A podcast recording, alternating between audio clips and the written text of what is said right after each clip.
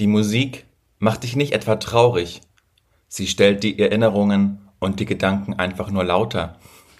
Und damit herzlich willkommen zu einer neuen Folge Antenne Allmann. Es ist KW1. Wer hat angefangen eigentlich mit KW? Ich weiß genau, zweimal im Jahr die KWs im, in der letzten Woche des Jahres und in der ersten Woche des Jahres. Danke, dass es mal schauen. jemand sagt. Wirklich. Was, weil, wer hat sich das einfallen lassen? Also, ich, im Marketing ist es ja wirklich, dass alle nur in KWs quasseln. Ja, ja ich hätte gerne auch. die und die Leistung in KW 48, bla. Und ich denke mir so, Junge, ja, Junge sag, sag doch einfach, einfach, zweite Woche im März oder keine Ahnung was so, ne? Warum machst du es so? Oder das Datum. die Menschheit ist gut damit gefahren, mit Daten zu rechnen einfach. Ja, aber das dauert dann naja. ja zu lang teilweise. Wenn du dann sagen musst, so 31. März bis äh, so und so viel da, was kommt noch März? Äh, März, April. Okay.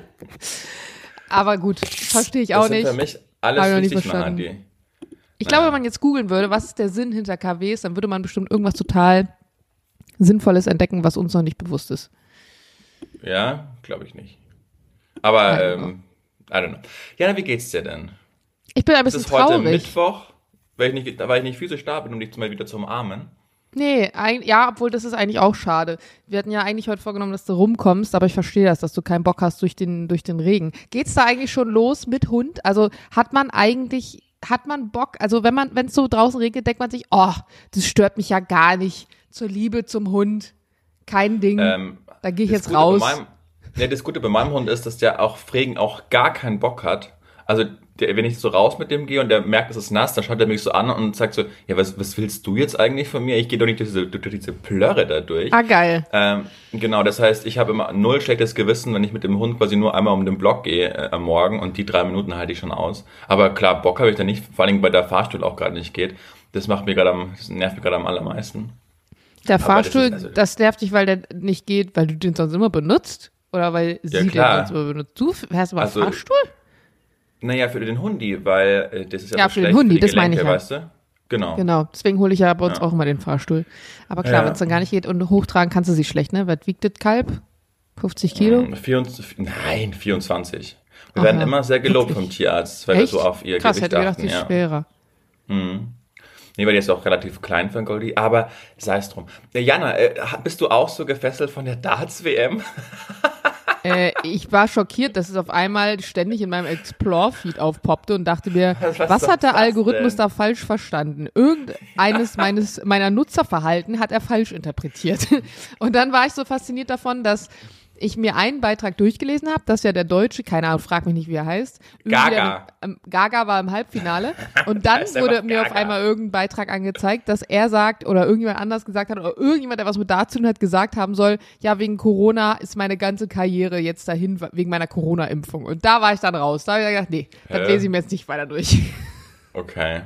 Nee, ich finde es einfach nur so witzig, dass, also keine Ahnung, ich, ich will jetzt keine Diskussion aufmachen, dass das kein Sport sei oder sonst irgendwas. Also, das ist mir total egal, ob es als Hä, hey, wieso? Das, was willst du diskutieren? Das ist doch kein Sport. Doch, es ist offiziell Sport. ja, gut. Offiziell ist Schach auch Sport. Ja, ja, gut. Ähm, aber ich denke mir immer so, also wie, wie ist, wie, welcher genialer Marketing-Typ hat sich das denn auf die Fahne zu schreiben, dass dieser Kneipen, äh, hier, keine Ahnung, was kommt als nächstes, irgendwie in, in Köln, in Uschis Eck, in der Kneipe. So ein Flipper-Automat. Genau, ist irgendjemand, der, der diesen einnahmigen Banditen super gut bedienen kann und das, das ist dann auch Nein, weißt du, ich glaube, Kelly, oder? das kann man eigentlich total schnell, diese Diskussion kann man total schnell vom Tisch wischen alles, was so ähm, irgendwelche Weltmeisterschaften oder Titel oder irgendwelche Wettbewerbe mit sich zieht, ist ja cool und hat seine Daseinsberechtigung. Aber nur weil man darin einen Wettbewerb veranstalten kann, ist es ja nicht automatisch meiner Meinung nach ein Sport, sondern ein Sport ist es dann, wenn es eine körperliche Athletik mit sich bringt. Und ich würde sagen, das ist ja beim Dart nicht gegeben. Warte, also so, genau so einfach hätte ich das jetzt für mich erklärt. Auch wenn das natürlich rein rechtlich, wenn du sagst, Darts ist Sport, sieht es rein rechtlich anders aus, aber ich sehe das als Sport an, was eine gewisse körperliche Fitness äh, voraussetzt oder zumindest dann irgendwie fördert oder so. Oder fordert. Ja, ich habe gestern, ich habe gestern so eine Tafel gelesen, warum Darts Sport ist. Es geht da irgendwie, ähm, müssen da drei Punkte irgendwie ähm, erfüllt sein und dann ist es Sport, irgendwie, dass man äh, Ach, ich weiß auch ah, nicht. Ah nee, das, fand ich jetzt aber mal spannend, diese drei Punkte. Ja, ich weiß, ich habe es aber nicht gescreenshottet. Ich, ich, ich versuche das irgendwie nochmal rauszufinden. warum ist da, guck mal, das, das google ich jetzt Naja, wie ist es dann zum Beispiel mit Bowling? Ich meine, beim Bowling, Ja, hast Bowling du schon, Sport. ja, da hast du schon einen gewissen Bewegungsablauf, aber es ist jetzt auch nicht so, dass du nach einer Runde Bowlen sagst, boah, das war aber ein Workout heute. Ja, ich glaube, darum geht's nicht. Warum ist Dart Sport? Google ich jetzt einfach mal kurz. Und ich habe gestern irgendwie so eine ähm, so eine Tafel gelesen auf Instagram oder Twitter, warum das Sport ist. Ah ja, das, wir hätten das besser vorbereiten müssen. Nee, Ähm, wieso? Ich habe das Thema nicht angefangen. Dazu aber du hast die Frage gestellt, warum, warum äh, das ist Sport ist. Ein Grund, warum Nee, äh, es sich gesagt. auch für euch lohnt, da zu spielen, dass es sich um einen Präzisionssport handelt. Genauer gemeint ist damit, dass die Konzentration zur Ausführung der Würfe hoch sein muss. Dadurch wird das Konzentrationsvermögen gesteigert und dadurch wird es zum Sport. Ist Dominosteine aufstellen dann auch ein Sport? Vermöglich. Wir machen jetzt eine ganz neue. Ich vermisse den Domino Day, wirklich. Ah, hat das mir war meine- Highlight, hat ne? mir echt meine warum waren die Kindheit Holländer immer so, warum waren die Holländer immer so gut im Domino aufstellen? Die haben wahrscheinlich die Maschinen gut geleakt mit ein bisschen Stuff. Die Maschinen waren da ganz ruhig oder deren Hände waren einfach extrem ruhig, weil sie einfach alle so stoned waren. Um jetzt hier mal richtig, ich hau jetzt hier richtig die, die Schubladen. hau ich jetzt raus. Nee, keine Ahnung. Aber Domino Day war wirklich, ah, Domino Day, das, ich weiß gar nicht mehr, wann das aufgehört hat. 2003 vielleicht oder so? Also ich war echt später noch, noch, oder? Weiß ich gar nicht. Ja, vielleicht auch ein bisschen später, kann sein. Aber es war immer so ein, so ein geiles Event und ich habe letztens lustigerweise, weil ich ja jetzt wieder vermehrt, mein Algorithmus checkt, glaube ich, dass ich Patentante bin wegen Kinderspielzeug und so. Wir werden jetzt sowas, solche Sachen wieder angezeigt. Da habe ich ähm, diese kleinen Autos gesehen. Da konntest du oben in diesen Schacht eine lange ähm, Kunststoffröhre einführen und da waren diese Dominos drin und dann sind die hinten aus dem Po von dem Fahrzeug automatisch rausgeploppt und dann konntest du so Linien fahren. Und so ein Ding hatte ich auch zu Hause. Problem an der Sache ist halt nur, wie lenkt man dieses Fahrzeug? Weil das Fahrzeug hat vorne so ein kleines Rad, da kann man das dann mitdrehen. Nur du musst es ja dafür anfassen, während es diese Steine verteilt. Und die Chance, dass während du dann versuchst, die Richtung zu ändern, du das Ding so sehr verschiebst, dass dann hinten so ein kleiner Ruck entsteht und du alles umschmeißt, ist sehr hoch. Und danach ist auch dann die, die deprimierte Stimmung ebenfalls sehr hoch. Ich, das verstehe ich, aber ich habe, aber wir haben, äh, ich bin ja ländlich aufgewachsen und ähm, als ich in eine neue Schule gekommen bin, habe ich mich mit einem angefreundet, der war auf dem Bauernhof gelebt und die hatten ganz viel Holz und auch so eine Fräsemaschine und der hat mir das Was ich für eine total Maschine? süß. So eine Fräsmaschine. Ach, Fräsmaschine, Weißt du, wo das- ja. Ich genau. habe Felsenmaschine verstanden. Nee. Und ähm, der hat mir dann einfach zum Geburtstag, und das fand ich so süß, und das sind so coole Geschenke einfach, hat er selbst gemacht, hat er mir so, ähm, keine Ahnung, so 100 selbstgemachte Dominosteine einfach Nee. geschenkt, die er dann selbst ausgefräst hat, abgeschliffen hat. Nee. Die haben, wir dann, die haben wir dann angemalt und haben dann immer das ganze Kinderzimmer voll gemacht, irgendwie mit, mit Wippe und, und dann hatten wir so ein, so ein Glasperlenspiel irgendwie, was wir dann damit integriert haben. Das war richtig, das war noch richtig toll einfach. So Alter, was ein krasses Geschenk auch. Ja, da habe ich mich so krass drüber gefreut. Und dann hat man die Eltern geholt, irgendwie nachdem man das drei Stunden aufgebaut hat, und dann hat man das irgendwie angeschmissen. Und das, das war wirklich, das war so, das war so satisfying irgendwie. Also ich. Äh, Das waren noch richtig schöne Spiele. Das erinnert mich total. Meine Mutter hat einen besten Freund bis heute, also ihr, ihr Kindheitsfreund, die auch bis heute befreundet sind. Und der ist gelernter ähm, Tischlermeister und hat ihr mal, als sie so ein, so ein paar altes Paar Rollschuhe irgendwie hatte, was schon ganz kaputt war und so, dann hat er die Rollen einzeln abmontiert und ihr ein, äh, ich wollte gerade sagen Surfboard gebaut. Ja klar, mit Rollen heinisch. Ein, ähm, ach, wie heißt es denn? Skateboard? Skateboard. Ein Skateboard gebaut daraus. Und das fand ich auch richtig krass. Ich meine, was ist das Ja. denn bitte für ein unfassbar geiles Geschenk? Und heutzutage holst du halt so einen Gutschein von Douglas, weißt du? Also, so, nö, nö, nö. Wie es im Erwachsenenalter dann und ein paar Jahrzehnte später anders wird. Traurig. Aber ich, ich glaube, Jan Heinisch, wenn wir jetzt zu RTL gehen würden, ne? Und irgendwie so eine Idee pitchen, hier mach doch mal den großen Promi ähm, Domino Day. Das würde doch, gerade wo alles so nostalgisch recycelt wird, das könnte doch bestimmt funktionieren. Hier, keine Ahnung, dann nimmst du ein paar, paar C-Promis, die dann irgendwie Dominos aufbauen und dann. Es, es liefen sogar mal die großen ist Promi. es Zufall, äh, dass Dominos sich wie dumme Nuss anhört und dass sich dann automatisch an so Love Island. okay, lassen wir das. Der RTL Dominos Day. Ja. Ey, das wäre RTL 2 Niveau, ist doch gar nicht schlecht. Gut, guter Folgentitel, finde ich. RTL Dominos Day. Ja. Finde ich auch gut. Ja, immer. Oh ja, na, ich habe, ich muss noch, das, das habe ich so verstört zurückgelassen. Ich habe am 1. Januar habe ich äh, den Fernsehen durchgesetzt und dann ist auf, ähm, bin ich bei Arte hängen geblieben. Wirklich, du guckst so- noch Free TV? Mhm. Krass. Ja, keine Ahnung. Ich bin dann auch so ein Typ, ich habe das Hotel dann bis 12 gezahlt, wo Checkout ist. Und dann will ich auch mindestens bis 12. Ach so, im Hotel, ja klar, da habt ihr ja kein Netflix und Co. Genau, da war ich schon angezogen, aber ich wollte bis um 12 in diesem Bett noch verbringen, weil ich jede Sekunde auskosten wollte. Dann habe ich mir dann auf Arte eine Doku angeschaut über so kleine Äffchen in Thailand. Und die ganze Dokumentation, die ging so 15 Minuten und 13 Minuten davon waren aufgebaut, was diese kleinen Äffchen für soziale Wesen sind. Also wie die anpassung, anpassungsfähig sind, dass die auch schon in den Städten in Thailand leben, teilweise irgendwie auf Roller mitfahren, wenn die irgendwie checken, dass der von da und da fährt, dann springen die immer hinten drauf und die Einwohner checken das auch, ja gut, die gehören jetzt einfach dazu. Und dann hat man so gesehen, wie die quasi so in Rudel leben die Äffchen. Und dann hat der Sprecher gesagt, und jetzt um 13 Uhr ist immer die schönste Zeit des Tages. Die Äffchen machen Fellpflege. Und dann war, also ein Äffchen hat sich hingelegt und der andere hat dann so das Fell durch nach Larven durchgeschaut, hat die Larven dann auch gleich gesnackt. Und man hat so gemerkt, wie das den Äffchen auch gefallen hat, weil das so einen Massageeffekt einfach gehabt hat. Und dann hat man wieder gehört, wie sozial die Äffchen sind und wie lieb die Äffchen sind. 13 Minuten. Von diesen 15 Minuten, 13 Minuten war es nur so. Und die letzten zwei Minuten ging dann darum, dass ein Affenjunge ähm, ein neues Rudel irgendwie mal erleben wollte und dann hat man das, äh, das Affenjunge, das war so, keine Ahnung, zwei oder so, also es war ein Männchen, es war äh, äh, auf der Suche nach einem neuen Rudel und dann ist es auf eine andere Insel gepaddelt, um da quasi dann ins damit zu spielen. Es ist auf eine ja- andere Insel gepaddelt. irgendwie ist es auf eine andere Insel gekommen, keine Ahnung, es war nicht Teil der Dokumentation. Auf alle Fälle ähm, war dann nur so, aber dieses Mann hat das Affenmännchen einen schlechten Zeitpunkt gewählt. Beim anderen Rudel werden nämlich gerade neue Lieder gefunden. Neue Lieder wird man deshalb, um, Eindringen, um Eindringlinge zu zeigen, dass man keine Lust auf sie hat. Also ich paraphrasiere jetzt ein bisschen.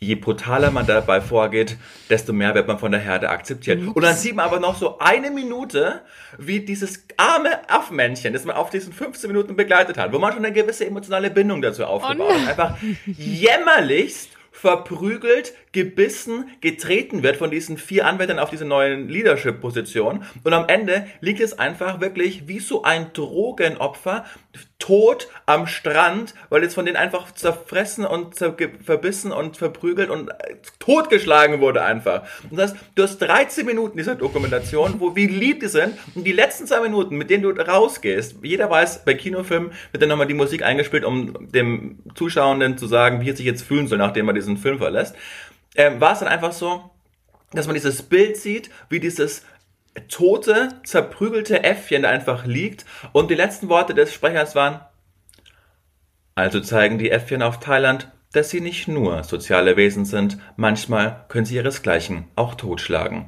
Aus!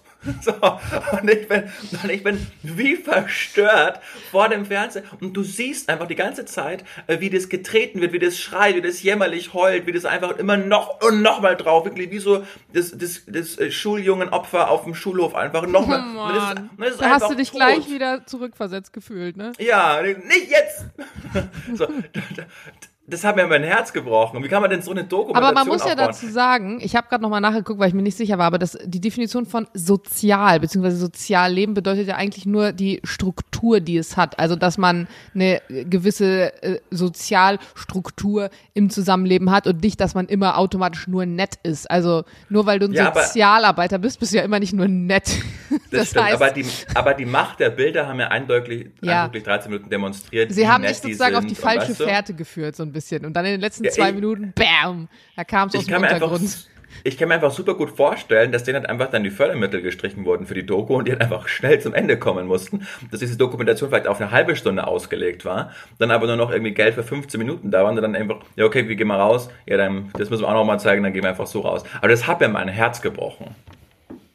Die hätten aber am Ende auch noch äh, irgendwelche anderen Affen zeigen können von Material, was sie noch haben. Ich meine, keiner der Zuschauenden hätte wirklich gecheckt, welcher Affe das wahrscheinlich ist. Das ist ja ganz oft so. Die verfolgen irgendwelche Tiere und dann sagen sie, oh, ein halbes Jahr später treffen wir, ja, Bruder, woher weiß ich, dass das der gleiche Bär ist, den ihr da im Unterholz gefunden hast und nicht irgendein anderer, der den einen, den wir eigentlich mitverfolgt haben, schon längst aufgemümmelt hat irgendwie. Also, aber das ist ganz oft so. Ich meine, Tierdokus, also ich habe auch eine richtig krasse Historie mit Tierdokus, weil meine Oma wirklich sehr, sehr tierlieb war und sich immer viel für Tiere interessiert hat und Tierbücher hatte und wir ja auch viel immer so in der Natur im Urlaub waren und dann zu zweit im Wald saßen und Vögel beobachtet haben und all so ein Zeug. Und wenn ich mal Fernsehen gucken durfte, wir haben gerne zusammen Fernsehen geguckt, meine Oma und ich, aber es waren immer so Tierdokus. Und die sind ja auf eine gewisse Art und Weise zeigen sie halt wirklich das echte Leben, wenn sie denn gut gemacht sind, sie sind nicht nur sozial. Aber das ist halt, wie du sagst, wenn man dann da so eine Familie ähm, mal mitverfolgt und die wirklich die Bärenmutti, die dann da ihre Jungen im Unterschlupf hat und dann will das eine auf Entdeckungstour, du denkst dir, nein, lauf jetzt nicht da lang, das ist gefährlich. Ja, ich finde, das ist, das ist unterlassene Hilfeleistung einfach. Die haben einfach das Kamerateam da draufgehalten, diese Schweine, ich glaube, als du die den musst einfach totgeprügelt haben. Als Kamerateam wirklich oder also als Kameramann, da müsst ihr auch hart gesotten sein. Ich habe mir das gedacht bei diesem Pinguin-Film damals, die Reise der Pinguine. Boah, ich hätte ja geheult, wenn ich da Kamerafrau hätte sein müssen. Und dann darfst du halt nicht eingreifen, weil du filmst am Ende ja so, wie die Natur ist. Obwohl es gibt irgendein, es gibt irgendein Video, da ist ein Kamerateam in der Arktis auf so einem kleinen, aufgepusteten, ich weiß nicht was, Boot. Und ähm, ein Pinguin wird unter Wasser verfolgt von einem Seelöwen. Und dann springt der Pinguin in seiner ganzen Not, während er unter Wasser so hin und her flitzt und so schwimmt, springt er in dieses Boot rein. Und beim ersten Mal prallt der von diesem Gummi vom Boot ab, wird wieder so zurückgeworfen ins Wasser. Und man sieht auch, wie der Seelöwe halt so ankommt. Und dann springt es in seiner letzten Kraft, springt es ein zweites Mal. Und dann nehmen die Kameraleute ihn nämlich so und, und, und holen ihn rein, den Pinguin. Und Ah. äh, hat, haben ihm dann sozusagen das Leben gerettet. Und da habe ich auch gedacht, na Leute, also beim ersten Mal so alle hart gelügt, beim zweiten Mal konnten sie es dann doch nicht aushalten. Haben sie dann doch, also hätte jeder so gemacht, hätte ich auch so gemacht. Aber ich glaube schon, dass das, dass das echt schwierig ist. Also so. Ja, aber Jana, jetzt musst du aber einen Schritt weiterdenken. Jetzt hat dieses Walross seinem neuen Jungen äh, kein Essen mitbringen können den Tag. Jetzt ist es vielleicht auch gestorben. Ja, dann sollst du einen Fisch nehmen, zu dem man keine emotionale Bindung hat, weil man gerade eine Doku darüber so. dreht. So hast ja- nämlich. Du hast ja absolut recht, es ist ja wirklich Storytelling, weil stellen wir uns jetzt mal vor, die Geschichte wäre aus Sicht des Walrosses geschrieben worden oder ne, Löwen und Gazellen in der, ich weiß nicht, in der Wüste von sonst wo. Da hast du dann die Geschichte des Löwen und der hat halt auch Hunger, wenn er die Gazelle nicht kriegt. Oder vielleicht hast du die Geschichte der Gazelle, die ihr Leben lang vom Löwen wegläuft. Also je nachdem. So dieses gefressen und gefressen werden, so ist es halt in der Natur. Ah, ich habe letztens noch witziges Thema, dass wir das jetzt haben. Da habe ich noch, da lag ich im Bett, weil ich ja immer so ein Grübler bin, der abends echt Ewigkeit noch wach liegt und über jeden Scheiß nachdenkt. Da habe ich darüber nachgedacht, dass Tiere, also ich dachte mir, was ist der Unterschied zwischen Mensch und Tier in erster Linie? Ja klar, deren Gehirnstruktur und so weiter und so fort. Tiere haben im Vergleich zu uns, dachte ich im ersten Moment nicht so was wie so ein Gefühl von Macht, haben sie aber ja doch, nämlich einer ist irgendwie Chef und der weiß schon, dass er Macht hat, aber sie haben halt keine Moral. Also sie haben nicht die Vorstellung von, was ist moralisch verwerflich oder nicht. Und ich glaube manchmal, dass deren Leben so viel einfacher dadurch wird als unseres, weil man sich nicht ständig in irgendwelchen so Fragen wiegt. Auch so zum Beispiel, was denken andere über mich? Hast du in der Tierwelt nicht. Außer vielleicht du bist ein Männchen und willst ein Weibchen rumkriegen. Dann ist dir das wichtig, dass du möglichst krass aussiehst, aber ansonsten gibt's das nicht. Ich denke mir das oft, mein Hund hat in letzter Zeit die Angewohnheit, dass er sich wirklich minutenlang im Spiegel selbst anschaut. Und ich glaube, die, die weiß schon, dass sie das ist, weil sie ja nicht so regelmäßig auf andere Hunde reagiert. Aber ich denke mir immer so, also denkst du dich, oh mein Gott, ich bin einfach so schön oder was? was Mit Sicherheit was, nicht. Was macht ihr da? Ja. Aber es Re- also gibt's da keine Forschung zu? Ob Tiere, also ob Hunde sich selbst erkennen? Ja, na und wenn, dann erfahrt ihr es ganz bestimmt nicht bei Antenne Allmann. Wenn es da gerade eine neue Nee, aber hätte, ich hätte gedacht, gibt. also wenn ich einen Hund hätte und hätte dieses Phänomen beobachtet, wäre das das erste gewesen, was ich gegoogelt hätte. Ich weiß zum Beispiel, dass Katzen sich im Spiegel erkennen. Nicht alle, manche sind Ja, bestimmt dämlich, weil es gibt sehr viele Upsi Pan Show äh. Oh, kennst du noch Upsi Pan Show? Dani Mann. Die Moderationslegende. Der wirklich, der ist nach zehn Staffeln immer noch nicht hinbekommen hat, einmal frei von dem Teleprompter abzulesen, aber irgendwie mochte man den.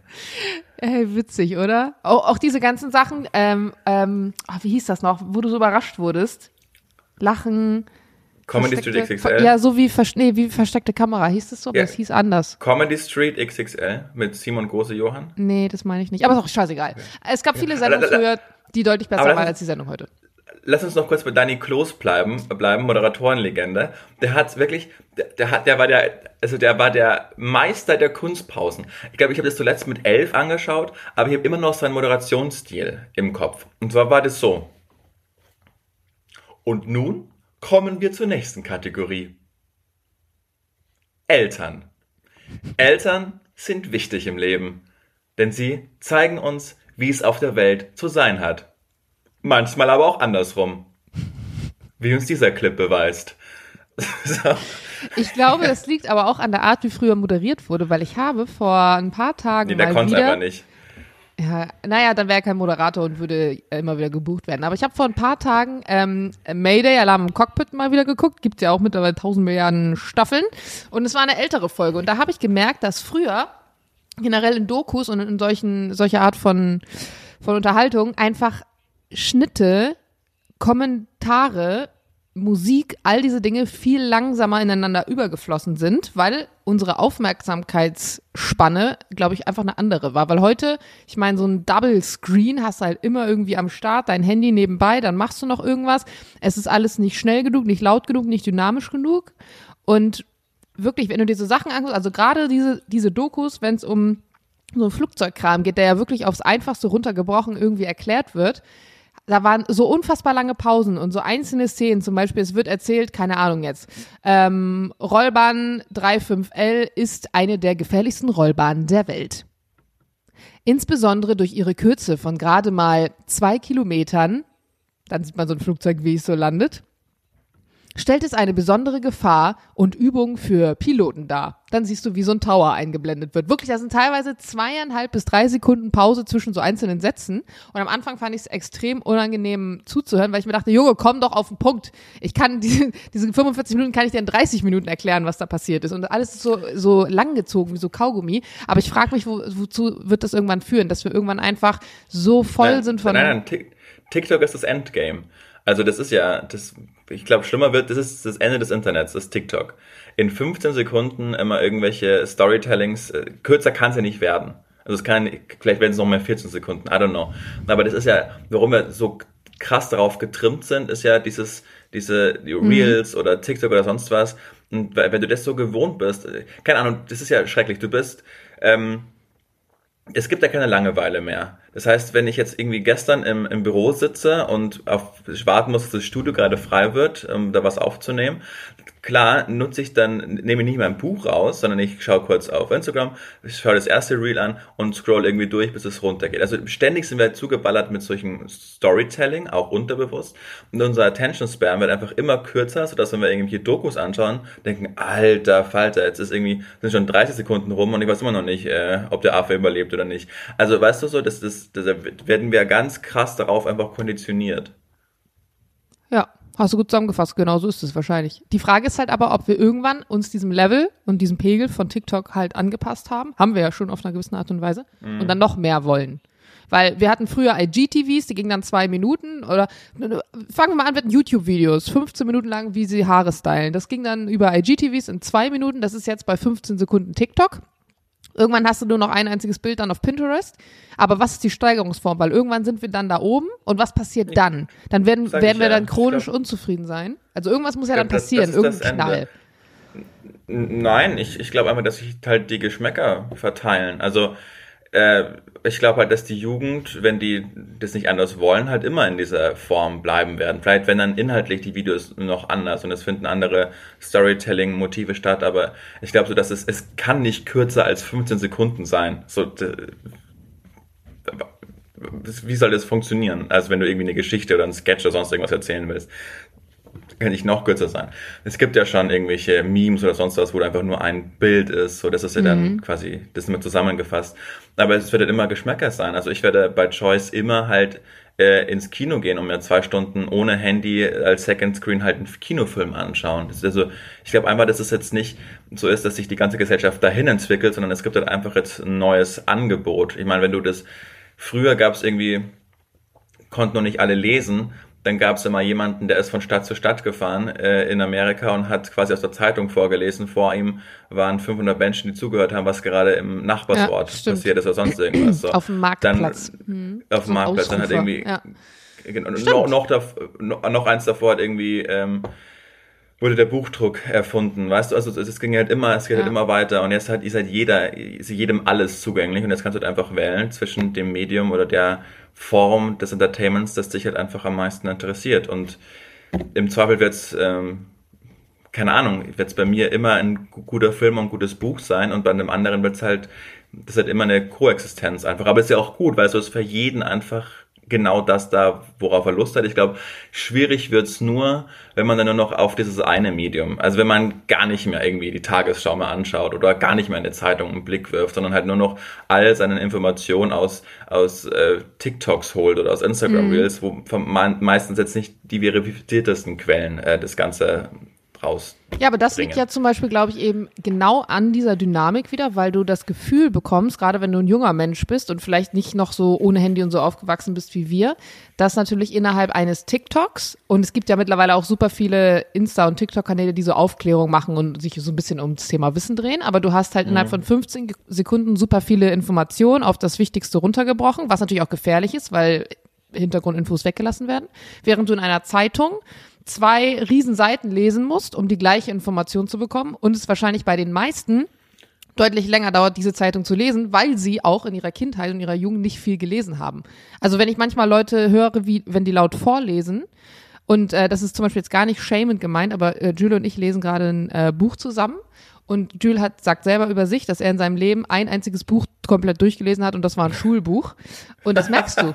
Das merkst du einfach, wenn, wenn jemand laut vorliest, weil dem einfach was, was heißt Übung fehlt, aber ne, wie so früher in der Schule, wenn Leute so bei Worte stolpern und Sätze stolpern und äh und wo war ich jetzt und so. Und das ist natürlich eine Form von Übung und dann hast du ja auch selbst irgendwann vielleicht keinen Bock, wenn du dann feststellst, auch heute jüngere Menschen, boah ja, dann ziehe ich mir lieber zehn TikToks rein, da komme ich auf das Gleiche, ist noch unterhaltsam und ich muss mich nicht anstrengen. Also viele, mit ja. denen ich mich heutzutage manchmal unterhalte, jetzt gar nicht unbedingt Freunde oder so, die dann sagen, ich lese nicht, ähm, ja, das dauert mir zu lang. ich höre dann lieber das Hörbuch. Also viele sagen ja auch so, ah, ich habe keinen Bock, das zu lesen, ich höre dann lieber das Hörbuch. Ja, ist auch okay. Ich, ich habe nur, ich habe noch gerade äh, geschmunzelt, weil ich mich so an meine Schulzeit erinnern, äh, erinnert habe, als wir das Lesen beigebracht bekommen haben. Denn was war es bei euch auch so, dass quasi ein Buch gelesen wurde und dann ging das immer so reihum und jeder ja. hat einen Satz gelesen. Wie unnötig auch einfach, rein pädagogisch. Genau. Und unsere Lehrerin äh, hat immer darauf bestanden, dass man den Punkt mitliest.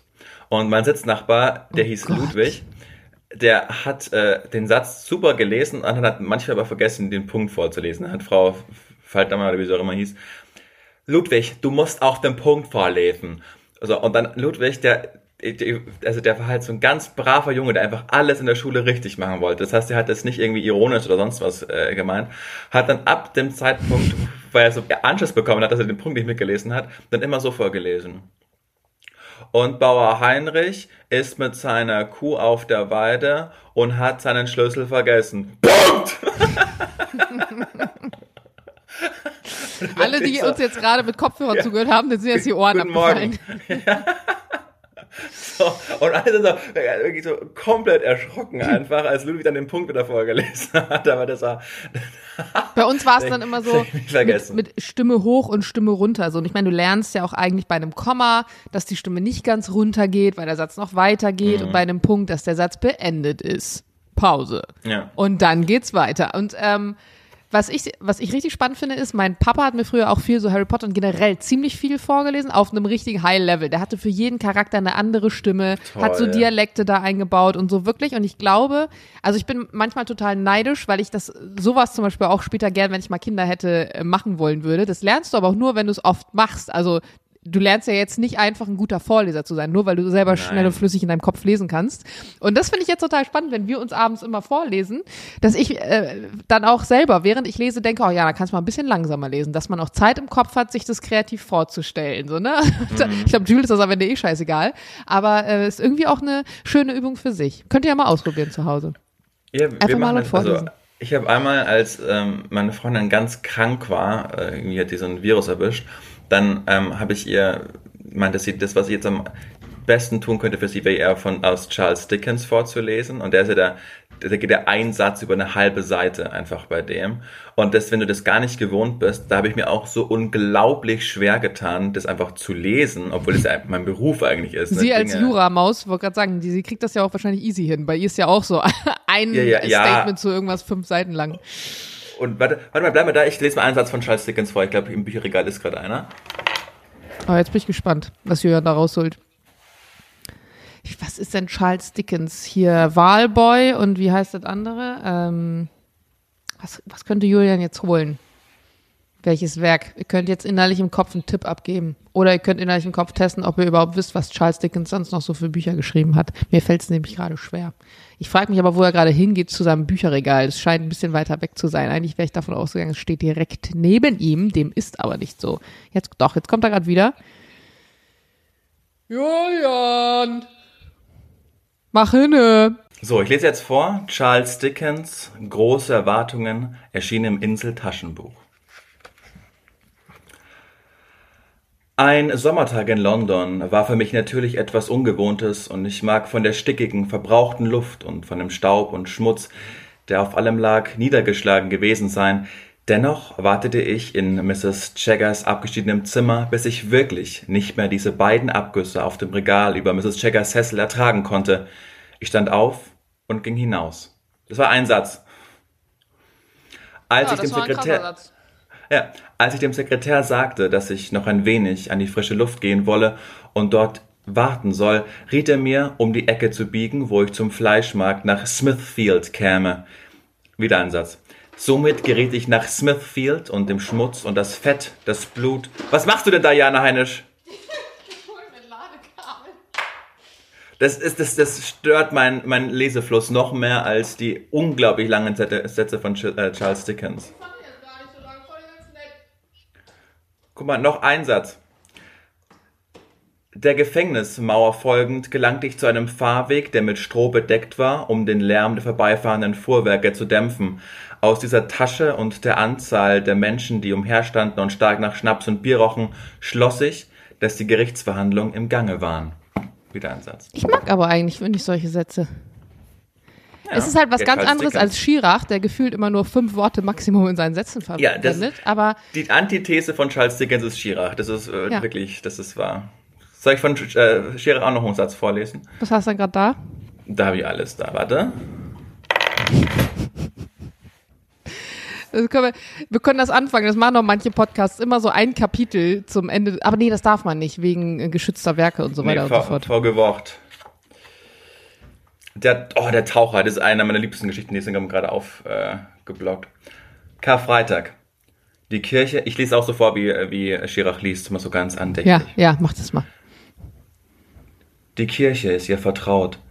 Die Holzbänke, die gekalkten Wände, die hohen Fenster.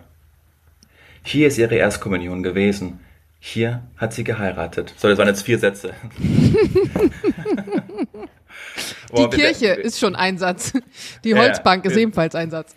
Wir sind gerade, glaube ich, die schlechteste Version des äh, literarischen Duos in dem Falle, nicht des Quartetts, aber, Ja, aber eigentlich waren wir beim Vorlesen. Und eigentlich hat, hast du eingeleitet und den Satz wollte ich, oder den, den ähm, Sinn wollte ich aufnehmen, aber du hast völlig recht. Es wird natürlich total gefährlich, wenn man sich nur noch über TikToks weiterbildet oder über Telegrams. Und es ist, ich bin ganz fest davon überzeugt, dass das äh, diese, diese Desinformationskampagnen ist, äh, ist ja auch gezielt. Manchmal weiß man ja auch, ich glaube, wir haben im Podcast schon mal darüber gesprochen, dass Russland äh, die Wahl ja auch mitentschieden hat in Amerika, weil sie einfach gesprochen, ja, ja. gezielte Mhm. Desinformationskampagnen für Trump einfach geschaltet haben. Und äh, das ist ja so einfach auch gerade, es gibt ja auch jetzt in Deutschland so, man nennt es in der Fachsprache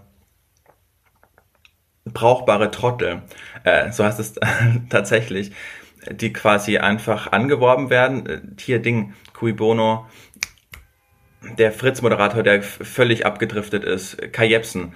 Äh, Man hatte mir auch nachgewiesen, dass er einfach Verbindungen bis, bis nach Russland einfach hat und man einfach auch glaubt, dass er diese Desinformationskampagnen einfach bewusst gemacht hat, weil er auch dafür bezahlt wurde. Also es ist ganz einfach, wenn man nur noch diese eine Quelle hat, sich weiterzubilden, halt einfach darauf reinzufallen, auf Propaganda von, von anderen Systemen wie der von Russland. Und wenn man quasi gar keinen Double-Check mehr hat, davon sage ich nicht, dass jetzt die Tagesthemen oder die Seite 3 der SZ der heilige Gral ist, sondern es macht einfach wirklich Sinn, sich auf mehreren Quellen zu informieren. Und wenn es um Zeitungen geht, dann nicht nur der Blattlinie zu folgen, der man selbst irgendwie am nächsten ist, in meinem Fall irgendwie der SZ, sondern auch einfach mal in die FAZ zu schauen, wo eher so das konservative Publikum äh, abgedeckt wird. Also das ist unglaublich wichtig, auch für eine Demokratie, dass man sich einfach äh, bildet und zwar auf mehreren Quellen und nicht nur irgendwie auf TikTok, weil dann ist die Gefahr, dass man einfach von Propaganda geleitet wird, unglaublich groß und es destabilisiert im Zweifel einfach immer eine Demokratie. Deshalb ist es witzig, so TikTok-Sachen, aber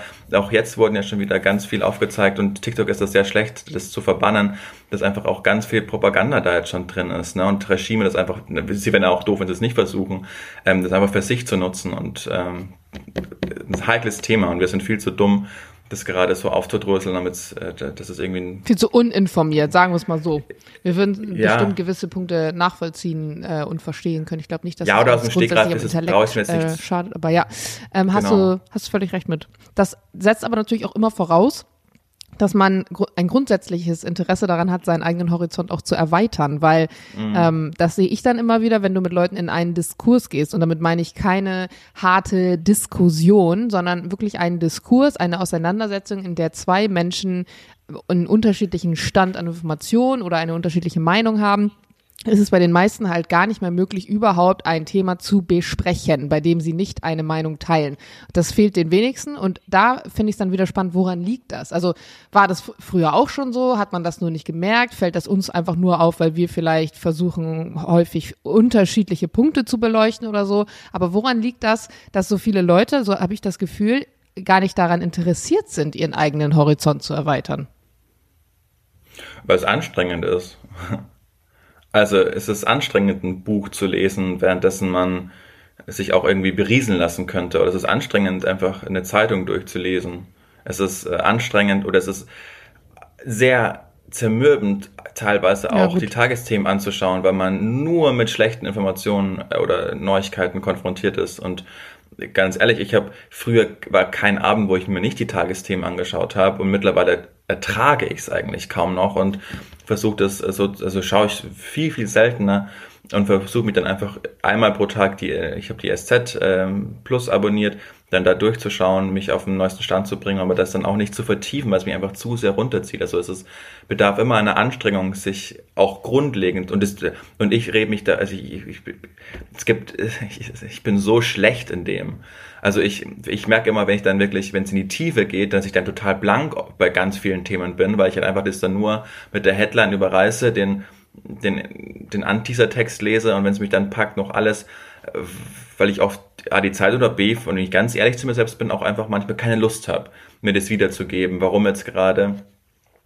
Äh, die, die Russen wieder gerade vorgestern äh, getroffen wurden, wo viele, die gerade äh, neu untergebracht wurden bei einer Munition. Es ist, es ist einfach, manchmal ist es so schwere Kost und es wird auch immer schwerer, hat man das Gefühl, in den letzten Jahren da einfach durchzusteigen. Und ich kann ganz, ich kann alle verstehen, die sagen, ich habe darauf überhaupt keinen Bock, ich habe eigen, genug eigene Probleme, aber eigentlich ist es schon unsere Pflicht. Vor allen Dingen, finde ich, ist es unsere ganz große Pflicht, unsere Generation, auch die äh, Nazi- Historie einfach äh, uns genauer anzuschauen, wie das dazu kommen konnte, dass Hitler ja wirklich demokratisch dahin gewählt wurde und sich nicht äh, hingeputscht hat und all diese diese Geschichte, diese dunkle Vergangenheit, das ist äh, das ist das sind wir so schlecht aufgestellt äh, unsere Generation. Aber Max Mannheimer hat gesagt, es ist nicht eure Schuld, dass es passiert ist, aber es ist äh, eure Verpflichtung, dass es dafür nicht nochmal zu sorgen, passiert. dass es nicht nochmal passiert. Ja, ja. Ähm, genau.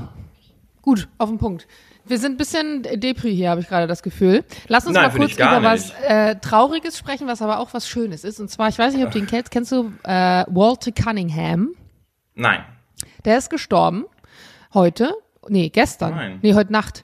Und es ist tatsächlich der letzte lebende Astronaut der Apollo 7 Mission gewesen, der ersten Apollo 7 ah, Mission. Mit Neil die praktisch, Ja, also das war, nee, das war der Vorreiter der ähm, Mission, die am Ende auch ein Jahr später zum Mond geflogen ist. Also er war auf der Mission äh, 68, wo die praktisch erstmal so Systeme testen. Also die Mission ging elf Tage und ähm, gucken, wie funktioniert dies, wie funktioniert das, weil bevor man eine bemannte Mission irgendwo hinschickt und sagt, bleibt da auch mal für länger, also geht auch auf den Mond, steigt auch aus so ungefähr, muss ja erstmal geschaut werden, ob alle Systeme und alle Gerätschaften praktisch gut ineinander laufen und es gibt unfassbar mhm. viele Testläufe, das Ganze dauert jahrelang. Und er war also der allererste, der auf dieser allerersten äh, Mission war, vom 11. Oktober 68 bis zum 22. Oktober 68. Und der ist jetzt gestorben. Und ähm, wenn ich mir darüber so Gedanken mache, also 68, meine Mutter ist 69 geboren. Und wir 68 noch nicht praktisch auf dem Mond waren, sondern damit angefangen, das einzuleiten. Und wir heute also es gab ja jetzt 50 Jahre keine, keine NASA-Mission irgendwie zum Mond. Jetzt gibt's ja wieder das Artemis-Programm. Weiß nicht, ob du das mitgekriegt hast. Das ist ja Hm, das Programm, ist was. gescheitert aber. Ja, diese, nee, das Programm an sich ist nicht gescheitert, sondern eine der Missionen. Aber sie wollen über kurz oder lang auf dem Mond praktisch eine Basis erschaffen. Also eine Basis aufstellen, von wo aus dann operiert werden kann. Eine Art Zentrum. Und um das zu errichten, musst du ja vorher ganz viele unterschiedliche technische Sachen erstmal hochschaffen und Tests und so weiter. Und wenn ich mir jetzt überlege, dass solange meine Mutter lebt, also innerhalb ihres Lebens, von wir waren noch nie auf dem Mond zu wir wollen eine Basis auf dem Mond bauen. Also das ist einfach total krass, was eigentlich doch innerhalb so einer kurzen Zeit möglich gewesen ist, finde ich. Und da ähm, bin ich immer so hin und her gerissen zwischen, mein Gott, was will der Mensch noch alles irgendwie ergründen und wissen, müssen wir alles wissen? Und auf der anderen Seite so, krass, wir sind halt doch eine Spezies, die es irgendwie also zum Thema Tier, wo weil wir vorhin gesagt haben, was ist der Unterschied und manchmal wird es einfach ein Tier sein, aber wir sind halt doch irgendwie besonders, dass wir nicht genug bekommen und dass wir Sachen verstehen wollen und Zusammenhänge erkennen wollen. Und irgendwie ist es doch auch inspirierend, finde ich, innerhalb so eines kurzen Total. Zeitraums. Und auch so ein Elon Musk, auch wenn ich äh, vieles, was der macht, nicht gut finde, seinen Gedanken zu sagen, interplanetar zu werden. Und klar, da spielt bestimmt auch viel Geld mit rein und so weiter und so fort. Aber das ist eine der wenigen Typen, der sagt, ey, it's possible, maybe, dass wir irgendwann auf dem Mars leben oder so. Also schon. Äh, Ich wollte gerade fragen, hat, hat bei der Mission Musk, also SpaceX, die Finger im Spiel oder ist das rein von der NASA? Ähm, nee, die, also der Plan ist, glaube ich, äh, da, da muss ich jetzt kurz sagen, das sind jetzt auch nur so Halbinformationen von mir, aber er möchte ja eigentlich gerne seine Raketen, also er hat ja Raketen gebaut mit SpaceX, die ähm, die ersten Raketen, oder ist immer noch dabei, aber eine der ersten Raketen sind, die praktisch wiederverwendbar sind. Also Aber normalerweise das hat er so schon ein paar Mal geschafft. Also genau. Die landen dann quasi er- wieder auf sich. Richtig, genau. Und das war früher halt nicht möglich, sondern die sind ja früher auseinandergefallen sozusagen und das war dann einfach Schrott, so Weltraumschrott oder im Genau. Schrott, der im Meer gelandet ist. Und er hat es eben geschafft, dass die immer auf so kleinen Inseln wieder landen, so wie so, wie so schwimmende Dingsies. Und die will er ähm, am liebsten natürlich auch verkaufen, aber er macht die meisten Sachen halt, glaube ich, selber. Ich weiß nicht, ob er gerade Deals hat oder so, aber kann sein, dass es so ist und ich weiß es nur nicht. Da bin ich nicht so krass in der Materie drin. Okay. Macht nichts, Frau Heinisch. Ähm, warum findest du, dass es, dass es heute eine deprimierende Sendung ist? Ich finde gar nicht. Wir haben schon Nee, über. nicht eine deprimierende Sendung, habe ich nicht gesagt. Ich habe nur gesagt, dass wir gerade eine deprimierende Stimmung hatten. Ja, ich habe mich von diesem Äffchen noch nicht erholt, das da am Strand einfach zerbissen wurde und totgeschlagen. Gott, das war wirklich. Ich hätte eine Idee, Jana. Was hältst du davon, dass wir immer wissen, in welcher KW wir sind? Wenn wir uns jetzt immer abwechseln, das müssen wir nicht endlos führen, vielleicht bis KW 10 oder so, dass wir uns jetzt immer abwechselnd äh, Fragen für den anderen überlegen. Und zwar immer, wenn wir in KW 1 sind, eine Frage, in KW 2 2, in KW 3 3, du siehst, wo es hingeht. Und bis KW 10, dass wir dann mindestens bis KW 10 wissen, in welcher KW wir gerade sind. Schlechte Idee? Finde ich gut. Also- Jetzt müssen wir kurz die Regeln für diese Fragen festlegen, weil ich weiß, dass du viel pickiger bist, was das angeht, als ich. Wenn du, du weißt, aber du weißt, du kennst mich und du weißt, welche Fragen du mir äh, stellen kannst. Du kannst mir alles stellen und manche werde ich ja nicht, werde ich, werde ich beantworten, aber niemand weiß, ob ich die richtige oder oder. Und muss dann in jeder Folge, also muss ich zum Beispiel heute in der Folge dir eine Frage stellen, weil wir in der ersten KW sind und dann in Genau. der nächsten äh, Folge du mir eine? Oder wie ist das dann? Weil wir haben ja zwei Nee. Folgen pro Woche. Nee, ich rede nur von der großen Folge am Donnerstag. Mhm. Und immer abwechselnd. Heute du eine, kannst, wenn du spontan jetzt eine hast. Nächste Woche werde ich zwei Fragen für dich vorbereiten und wirklich die wir dem anderen stellen und nicht die wir jetzt irgendwie auf Instagram einsammeln, sondern so, dass es ein bisschen persönlicher wird, dachte ich mir. Dass wir so eine emotionale Komponente auch einbauen. Okay, und meinst du, gut, finde ich gut, finde ich alles gut bis dahin. Meinst du nicht, aber es wird langweilig, wenn wir dann irgendwann in KW 8 sind und du stellst mir einfach acht Fragen hintereinander? Wollen wir dann 4-4 dann irgendwann aufteilen? Ja, sonst Wollen wir heute, heute eine? Ich würde es einfach im Springer-System machen. Okay, dass du dann quasi in der KW5 ich drei, du zwei Folgen Oder vorbereitest. so, immer so hin und her sozusagen. Okay. Fällt dir spontane Frage ein? Ich- Wir haben es auch nicht abgesprochen. Äh, Ich überrumpel mich gerade. Aber Ach gerade- was? ja, für, für, für, für uns, die gerade hören, dass wir uns nicht absprechen, aber es ist ja gerade aus dieser KW-Ding äh, Mhm. quasi entstanden. Okay, mir fällt, mir fällt eine Frage ein. Welches war die letzte Situation, in der du eine Handlung getätigt hast und kurz danach gedacht hast, scheiße, hätte ich das mal anders gemacht? Ähm, eine Handlung, die mir einfällt, das ist aber schon ein bisschen her, schon länger her. Da, äh, da kannte ich Sophie noch gar nicht. Und ein bisschen her, vor vier Jahren. Ich rede eher so von genau. dieser Woche. Nein, aber da, du wirst gleich äh, merken, worauf es hinausläuft, weil ich habe da diese Woche mal dran gedacht.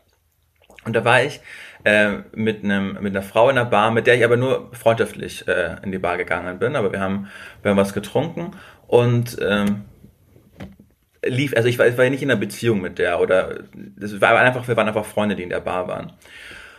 Und äh, dann kam, wir waren mit die Letzten in der Bar und dann München und dann äh, kam irgendwie so ein ganz betrunkener Wiener, der schon irgendwie so 50 war und äh, dann äh, sich an den Tisch gesessen hat und irgendwie Blödsinn gesprochen hat, wie viel Geld er macht und was weiß ich.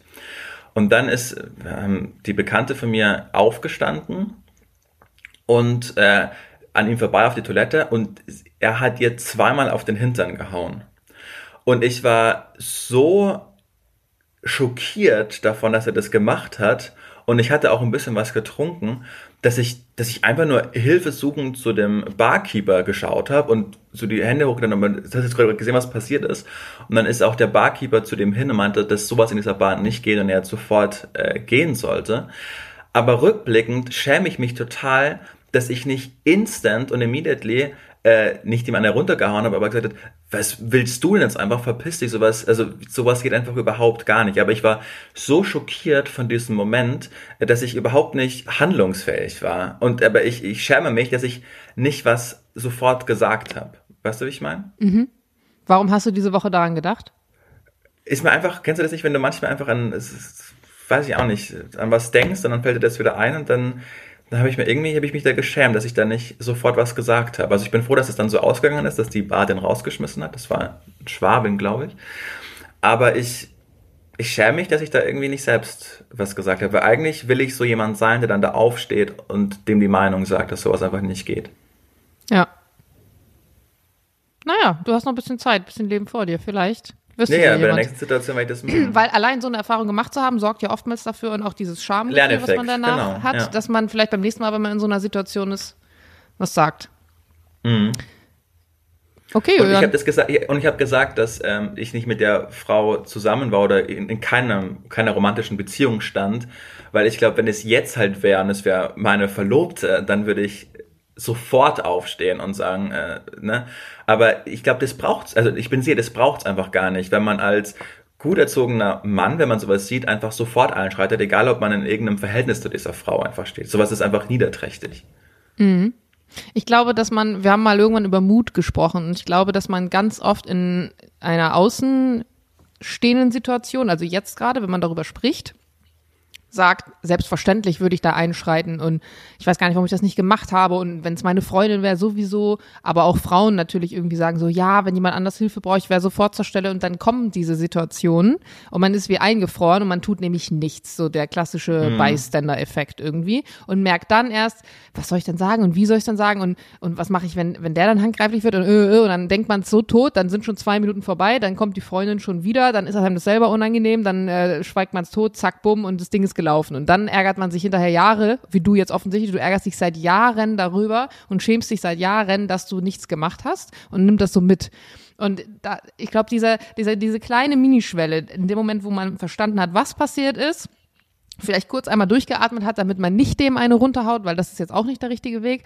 Und dann einfach was machen. In dem Moment, wo man sich schon in Bewegung gesetzt hat, auf den Tisch von diesemjenigen zu, dann ist, glaube ich, schon das, das Gröbste getan, weil es ist wirklich manchmal einfach dieses, da muss ich an dieses kleine Auto denken, mit diesem Plastikding oben dran, mit diesen Dominosteinen, was vor meiner Altbau-Wohnzimmer-Schwelle-Tür steht und einfach da nicht rüberkommt, weil es einfach, ne, mhm. ne, diese kleine Schwelle so ein großes Hindernis irgendwie ist und das ist es ja auch manchmal. Und ähm, ich, ich merke, je häufiger man sich in diese Situation begibt, wo man früher vielleicht gesagt hat, oh, irgendwie auch unangenehm, ich weiß nicht, was passiert, umso einfacher wird's. Das ist, glaube ich, so ein bisschen wie ähm, als wir beim Biomarkt waren, als wir eingekauft haben für ähm, die ähm, Obdachlosenaktion, genau. Ähm, da saß ja vor dem Biomarkt ein Mann und du hast den Mann angesprochen und hast gefragt, ob du ihm was mitbringen sollst. Und da war ich im ersten Moment kurz so, weil ich nicht damit gerechnet habe, dass du ihn in dem Moment ansprichst und ich fand es total gut, weil ich normalerweise jemand bin, dass ich reagiere, wenn mich jemand anspricht, aber ich würde nicht jemanden von alleine ansprechen, der irgendwo sitzt und dann sagen, soll ich dir was aus dem Supermarkt mitbringen? Echt, das und das ist ja immer. eigentlich eine Art, die total schön ist, weil er sich gesehen Ja. fühlt, ohne dass er um etwas betteln muss, in Anführungsstrichen.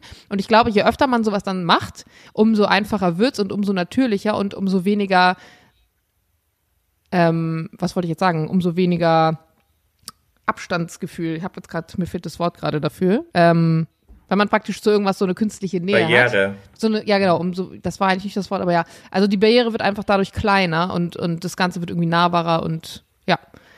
Ähm, Ich glaube, viele Menschen haben das Problem zum Beispiel mit ähm, Leuten ansprechen. Also das ist ja ganz oft, dass man von Menschen hört, die Single sind und tendenziell eher schüchterner Natur, dass sie sagen, boah, jemanden anzusprechen, das finde ich total unangenehm. Und das ist witzigerweise auch was, was mir total unangenehm wäre. Ich könnte niemals, was heißt niemals, niemals vielleicht nicht, aber ich wäre nicht der Typ, der irgendwo jemanden einfach anquatscht, sondern Ich, wenn du also, mich äh, anquatscht, habe ich gar kein exakt. Problem, mich mit dir zu unterhalten. Aber ich könnte nicht einfach so random jemanden anquatschen. Und ich glaube, dass das total vielen so geht. Und, und äh, den ersten Schritt dann irgendwann doch mal zu machen, da muss man so stolz auf sich sein.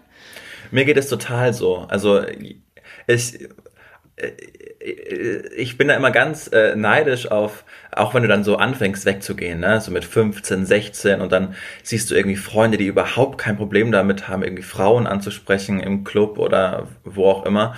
Und ich, ich dachte mir, oh, Gott, ich, ich, ich, bis heute, äh, gut, jetzt natürlich eh nicht mehr, aber äh, selbst als ich noch nicht äh, meine Freundin hatte, ich weiß noch einmal, als ich dann frisch getrennt war, ähm, habe ich auf der Straße eine, äh, eine Frau gesehen, die fand ich so wunderschön. Und ich war gerade dabei, aber mit zwei Händen Müll wegzubringen.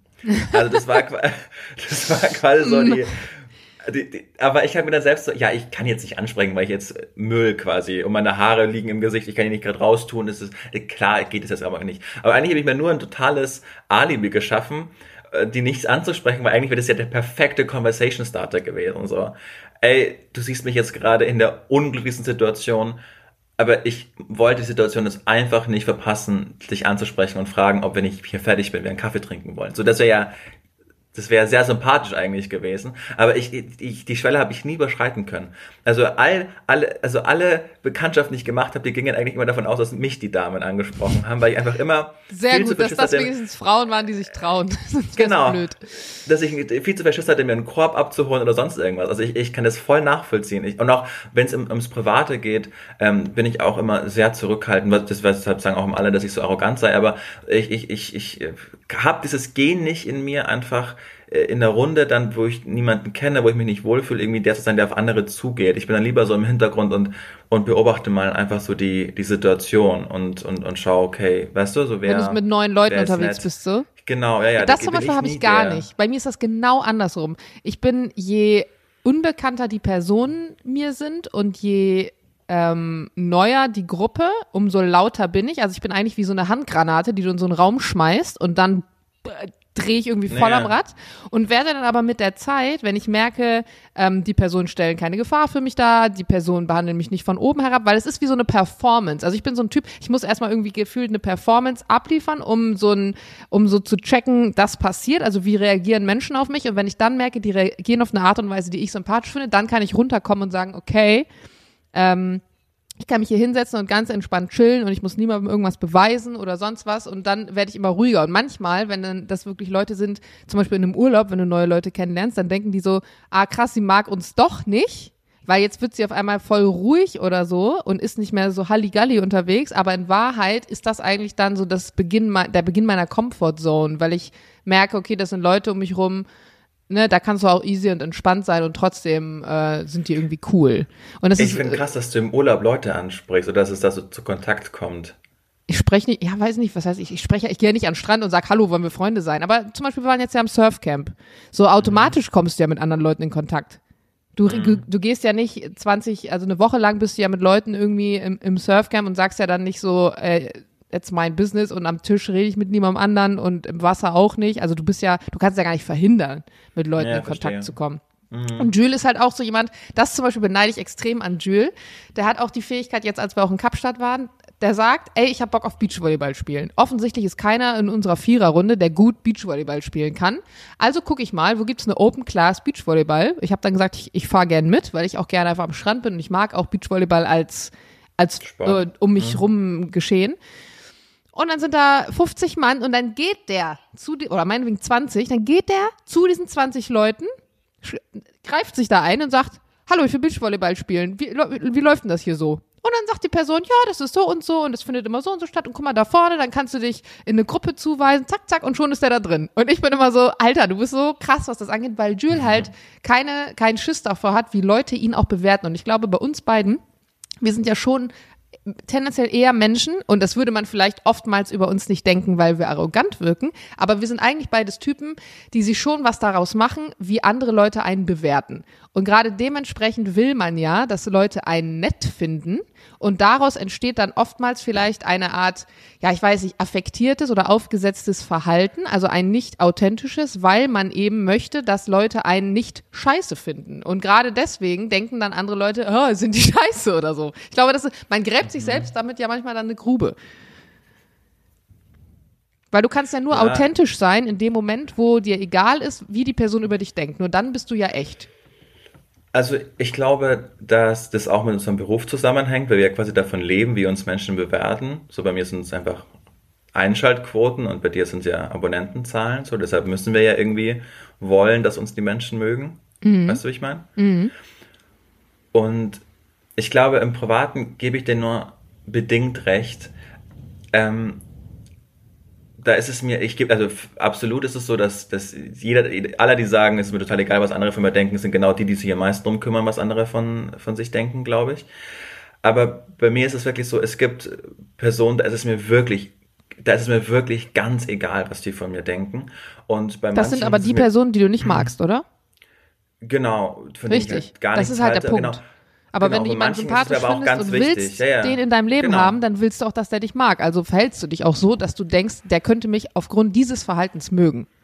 Aber ich habe da, oh, jetzt wird's super persönlich. Aber ich habe da so, ich habe da so eine ganz krasse ich weiß, dass ich dann in dem Moment nicht sympathisch wirke, aber wenn ich dann in eine neue Gruppe, ich kann, ich kann diesen Schalter nicht umlegen. Den zum Beispiel so ein Johnny hat, worüber schon mal ganz oft äh, gesprochen hat. Ja. Der geht in den Raum rein, macht seine Arme auf, sagt, hier genau. bin ich, lasst uns Freunde sein, genau. Und das, das kann ich nicht. Ich, ich, ich kann mich dazu auch nicht zwingen. Ich, ich muss dann abwarten. Ich kann, ich muss erstmal checken, wie sind die, von wem muss ich irgendwie Angst haben, dass der doof ist oder sonst irgendwas und wem kann ich mich einigermaßen öffnen. Ich, ich, kann, ich kann diesen Schalter nicht umlegen. Also das, das geht nicht. Auch, auch wenn ich weiß, dass mich das gerade in diesem Moment unsympathisch macht, aber ich kann das nicht anders. Ich, ich glaube nicht, dass ihr das unsympathisch macht. Ich glaube, ganz viele haben jetzt, oh Julian, oh schön, ja, das kenne ich, das habe ich auch. Also ich glaube nicht, dass äh, Leute nein, nein, ich mein, in dem, aufgrund dessen bewerten. In, nein, nein, ich meine in dem Moment, Weißt du, so. wenn man mich dann sieht und denkt, ja, warum redet der eigentlich gar nicht und warum lacht er eigentlich gar nicht und warum ist er nicht so zugänglich? Ähm, das, und dann bin ich, ja, bin ich erstmal, dann mache ich erstmal zu und bin erstmal in so einer, in so einer Maske und dann, aber das Schöne ist ja, wenn du die geknackt hast, dann, dann hast du mich ja auch. Also dann, dann bin ich ja auch dein Freund, weißt du, dann, hm. dann kannst du dich ja erstmal auf mich verlassen, so, also, äh, keine Ahnung, ich habe mir das nicht ausgesucht, so sein zu wollen, so, so bin ich einfach. Und ich werde es auch nicht ändern können. Und das ist mir dann auch oft, also das ist mir dann wirklich egal. Und das Leute, zum Beispiel glaube ich nicht. Ich glaube nicht, dass nein, man das erklären kann mit so bin ich halt und das werde ich auch nicht ändern können. Da bin ich nämlich absolut anderer Meinung. Nee, genau. Ich habe, wisst ihr, ich habe ja letztens mit einer äh, Person drüber gesprochen, die mir sehr nahe steht, die das gar nicht hat, die auch so eine Wirkung auf Menschen hat, dass, dass sie auf alle, die, die ist wie so ein Sozialchamäleon einfach. Die kann sich immer anpassen. Ja. Und genau. Und das kann ich ja gar nicht. Ich bin halt dann einfach so, mhm. wie ich in dem Moment bin. Take it or leave it. Also ähm, ja Genau. Und was ich aber, und die studert ganz oft an solche Situationen, wo dann Kerle denken, okay, die ist so nett zu mir, ich bis jetzt waren Frauen noch nie nett zu mir, die muss vielleicht in mich verliebt sein oder so. Oder äh, wie, wie dann auch Frauen sofort als beste Freundin zum Beispiel äh, dann sofort sehen, weil sie halt einfach sehr nett zu denen ist. Und und ich merke, wie viel Energie das dann auch die Person einfach kostet. Und mhm. deshalb ich halt gar nicht. Also deshalb ähm, weiß ich, dass es nicht der sympathischste Weg ist, auf Menschen zu wirken, aber ich merke einfach, wie viel Energie mir das spart und, und dass die Menschen, die mir einfach nahe sind, die mich dann wirklich einfach kennen, die, wie oft ich den Satz schon gehört habe, ey, es tut wirklich gut, dich zu kennen. So, das, das erklärt vieles. Oh, das ist schön. Also sagen die Personen, genau. Und das, das freut mich dann auch, dass, dass wenn du dann nochmal hinter meine Fassade blickst. Und es ist ja auch okay, dass ich die nicht jedem zugänglich mache. Es gibt einen Grund, warum ich nicht so aktiv auf Social Media bin oder warum ich nicht über gewisse Dinge rede, weil ich finde, man muss sich das auch verdienen, die dann einfach von mir zu bekommen. Und wenn du dir das verdienst, dann, dann hast du mich auch. Dann, dann bin ich wie ein offenes Buch und dann werde ich dich auch nie enttäuschen. Das war doch mal ein Rap hier. Und ich hoffe, du löscht jetzt sicher hinterher, oh Gott, Jana, gleich, gleich legen wir auf, so ungefähr, was habe ich getan? Ja, aber ich finde das richtig schön. Und weißt du was? Ich weiß jetzt schon, dass in unserem Postfach Nachrichten landen werden, wo Leute sagen werden, oh Leute, ich höre euch jetzt seit fast einem Jahr zu und am Anfang dachte ich mir vielleicht, oh Julian, was ist das denn für ein Typ? Und mittlerweile merkt man, ich weiß noch, irgendwann haben wir mal eine Nachricht bekommen, da hat jemand geschrieben, man merkt, wie Julian von Folge zu Folge mehr auftaut. Und auch ja, dieser Podcast ist ja in gewisser Art und Weise dann so, so, ja, wie so eine Sozialtherapie, weil man Wahrscheinlich hättest du am Anfang nie gedacht, dass du in einem Podcast mal mit mir erzählen Nein. würdest, ach, das ist meine soziale Struktur und so tick ich. Und trotzdem hast du es jetzt irgendwie gemacht und ja, ich weiß auch noch nicht, wie ich es finden soll gerade, aber äh, Podcast ist auf alle Fälle ein entwaffnetes Medium. Ja, ja. Und hast ja auch, das hast das ja in gewisser Weise auch du verdient, dass ich das jetzt, äh, also ich spreche gerade zu dir. Man kann sich das immer nie vorstellen, wenn das dann alles hört. Ne? Im Grunde reden wir ja gerade eigentlich privat und irgendwann wird es dann gehört.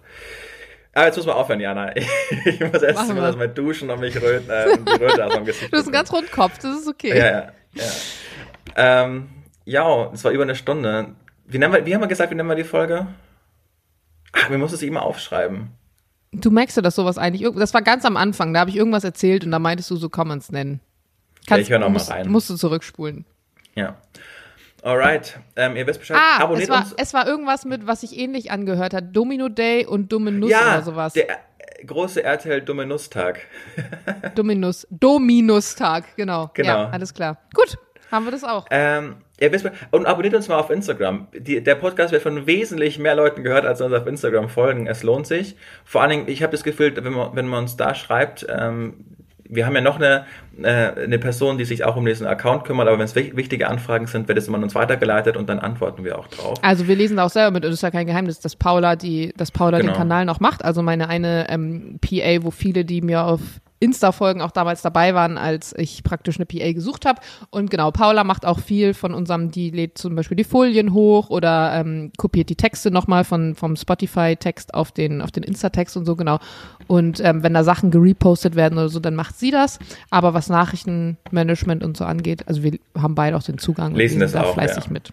Und freuen uns immer. Genau. Über äh, viel Feedback und viel Reposts und so weiter. Wir haben euch ganz lieb. Danke fürs Hören. Sagt, dass es uns gibt. Äh, abonniert uns. Fünf Sterne gerne. Wir haben euch sehr lieb. Diana. Und der Julian. Tschüss. Tschüss.